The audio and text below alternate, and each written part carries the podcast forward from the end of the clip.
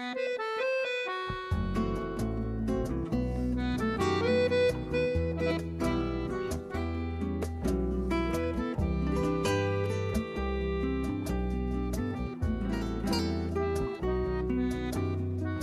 Estamos en plena época de carnaval y es por ello que hoy queremos fijarnos en uno de los más eh, característicos y singulares de Euskal Herria, la mascarada de Suberoa.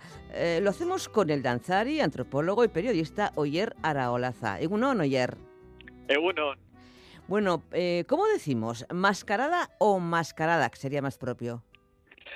Pues en euskera, por lo menos, decimos la mayoría de las veces en plural, mascarada. Eh, y esto se puede deber a varias razones. Eh, una es porque es verdad que este tipo de fiestas eh, las decimos muchas veces en plural, porque no sé si, si decirlo en singular refleja fielmente la diversidad y, la cantidad de elementos que se reúnen en una fiesta de este tipo. Pero por el otro lado, en el caso de las mascaradas tuberotarras, eh, pues eh, muchas veces se, se usa este término en plural porque de hecho son dos los cortejos o, o los grupos que participan en, ella y entonces pues bueno eh, haciendo referencia a este a esta mascarada roja y la mascarada belza o negra pues muchas veces también se usa el plural eh, sí, te iba a preguntar precisamente por esta primera clasificación de personajes, ¿no? Que es lo, lo, primero que vemos, la mascarada roja y la mascarada eh, eh, negra. ¿Qué características tiene cada una de ellas? Bueno, en principio ha habido mucha tendencia a considerar la negra como, digamos, los malos, ¿no? Un poco anárquica, ¿no? La negra anárquica. es un cortejo ciertamente muy muy caótico, anárquico, eh, bastante eh, bronco y, en algunos momentos yo creo que incluso da miedo o, bueno, por lo menos eh, causa respeto, ¿no? De mantener las distancias porque... conviene, conviene. sí, porque, resulta, bueno, sí, intimidante por lo menos.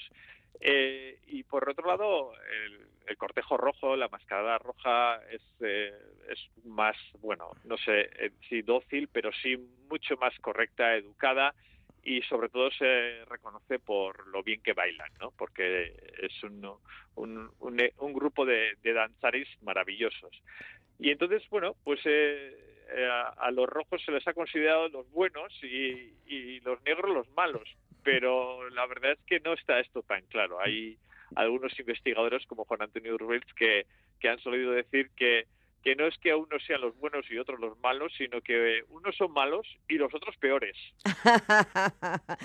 por cierto, la mascarada junto con las pastorales eh, definen el folclore de Zuberoa, pero ¿cuál es, antes de seguir adentrándonos en los entresijos de las mascaradas, cuál es el origen de este peculiar carnaval suletino? Pues es, eh, es también una cuestión bastante controvertida, porque según desde qué óptica lo, abordamos, pues podemos encontrarlo de diferentes eh, procedencias. Eh, es cierto que, bueno, siendo un carnaval, pues su digamos origen debe ser entendido pues, en ese contexto carnavalesco y, junto pues a todas otras tradiciones del carnaval. en este caso en concreto, pues eh, además de bueno, pues todas, eh, todos estos orígenes y procedencias que se pueden atisbar en, las celebraciones de carnaval, eh, hay también elementos que, que nos hacen ver que, que, tienen también una procedencia pues concreta o diversa, ¿no? Porque por ejemplo, pues ya hace muchos años que una investigadora suberotarra, Nicole Lugarot, pues eh, está poniendo el foco en, la parte que los gitanos tienen en las mascaradas, eh, porque en varios de los personajes que participan en ella eh, se reconocen, digamos, costumbres o oficios y usos de que hacían los gitanos itinerantes los nómadas gitanos que llegaban a, todas las poblaciones para ofrecer los eh, diversos oficios en los que estaban eh, especializados. Entonces, eh, esto también pues, está ahí, está ahí, por supuesto, y también hay otro tipo de elementos que, también se pueden, no sé si datar, pero sí vislumbrar una procedencia. Y, por ejemplo, esta es la cuestión de la danza, ¿no? Hmm. las danzas que se hacen, probablemente algunas de ellas son antiguas y no sabemos de, de, qué época proceden, pero hay otras danzas y otras formas y unas formas de, bailar en, eh, en, las mascaradas sobre torres que sí podemos, eh, bueno, por lo menos acercarnos a una adaptación y es que eh, hay, algunos pasos y algunas formas de bailar en la, una técnica en la mascarada sobre que se trabajaba y se impartía en los centros de de formación de la Academia Militar eh, de, Francia en los tiempos napoleónicos. Anda, ¿qué me dices? sí, y durante todo el siglo XIX. Eh, va a ser a partir de, de, Napoleón que va a instaurar la, el servicio eh, militar o la formación militar en academias militares, además en los primeros años muy, muy larga, eran unas formaciones muy intensas que duraban seis, siete o ocho años. Y en estas academias se, se aprendía, entre otras cosas, eh, a, bailar. La danza ha formado parte de, de la formación de los eh, de las personas y de los y de los militares eh, durante muchos siglos y es, una herramienta muy muy eficaz para la puesta en forma de, del cuerpo para trabajar pues diferentes nociones de ritmo de de control corporal y de disciplina y de coordinación. Y entonces en las academias esto se trabajaba mucho y, y ya hace algunos años que ya Michel Guilcher, el investigador eh, bretón, pues eh, eh, dio a conocer pues resultados de sus investigaciones. En este sentido y de cómo en varias generaciones de jóvenes suberotarras que habían hecho la, formación militar en, las academias eh, militares, pues a su vuelta a, a Suberoa se encontraban con una fiesta que son las mascadas en las cuales ellos podían eh, introducir o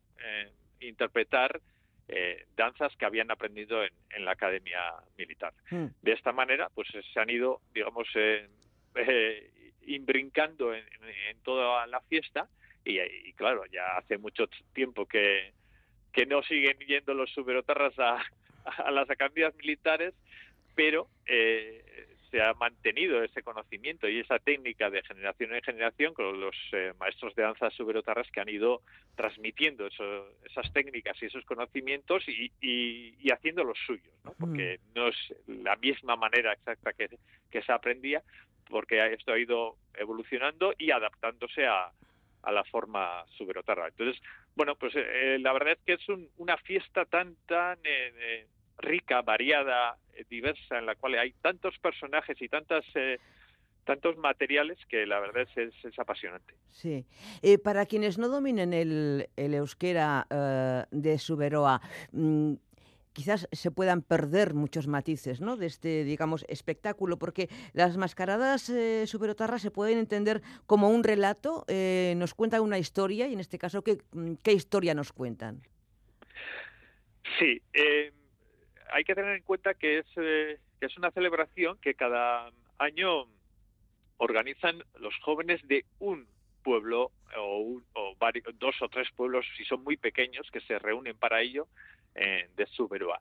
Y, y, estos jóvenes que bueno, se eh, invierten cerca de un año en, la preparación de, la mascarada, que después van a ofrecer pueblo a pueblo, durante eh, 12, 13, 14 o 15 fines de semana, eh, todo el invierno. Eh, comienzan a mediados de enero y, y, las, las celebraciones se van a alargar hasta hasta mediados o casi finales de, abril este año. Entonces, cada fin de semana visitan otra localidad y es allí donde bueno hacen la representación de, la mascarada.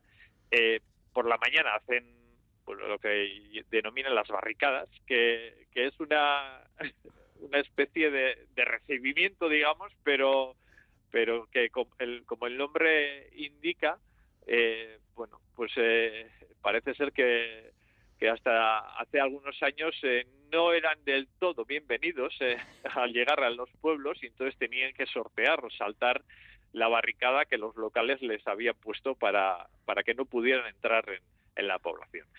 a día de hoy es una cuestión simbólica porque el recibimiento es, eh, es bueno, los están esperando y además los están esperando con bebida, con comida y con, y, con bueno, pues eh, el calor que, que buenamente se puede ofrecer esta, este periodo invernal, ¿no?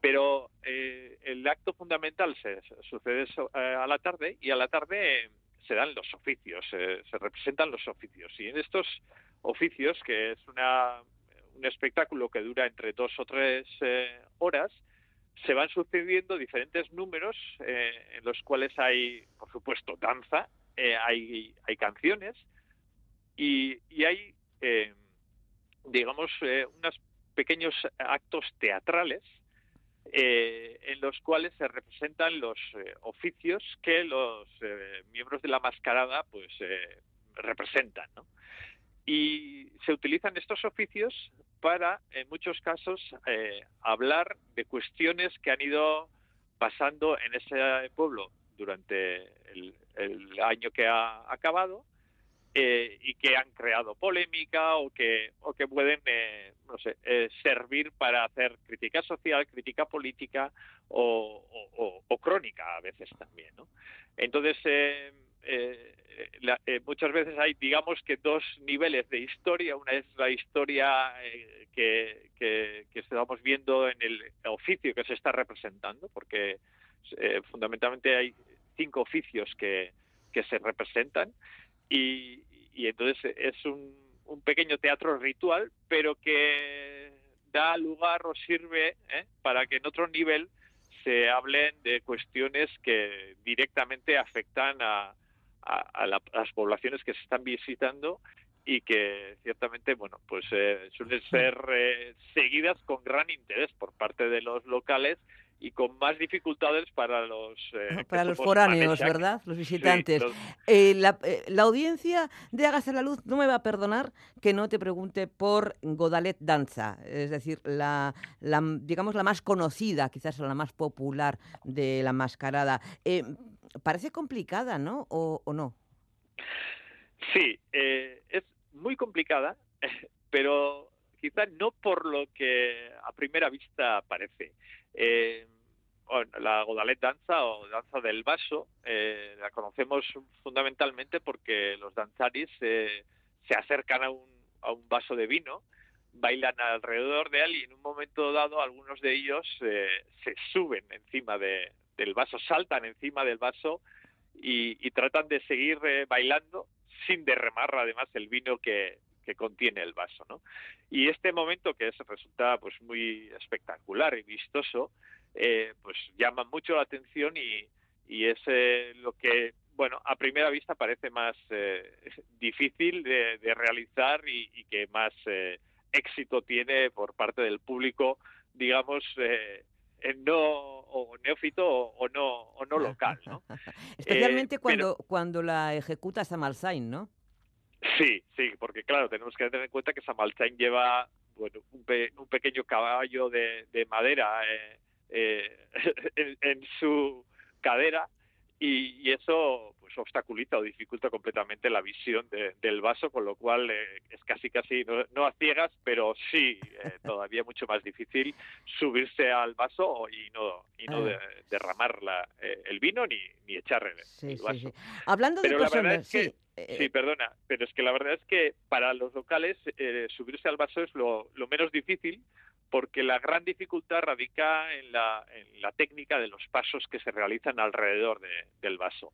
Y eso, eso no es una cuestión de habilidad simplemente, sino también es de trabajo y de técnica que, que requiere muchos años de entrenamiento y aprendizaje y por eso para ellos es más difícil acercarse correctamente al vaso y bailar alrededor de él que subirse al mismo. Curioso. Hablando de personajes, a mí me gusta mucho Pichu, aunque no me pondría a su alcance. ¿Quién es este hombre? O este personaje. sí, Pichu es uno de los eh, personajes eh, que, eh, que componen la compasa de los Cauterac. Los Cauterac son los caldereros que... ¿Los gitanos?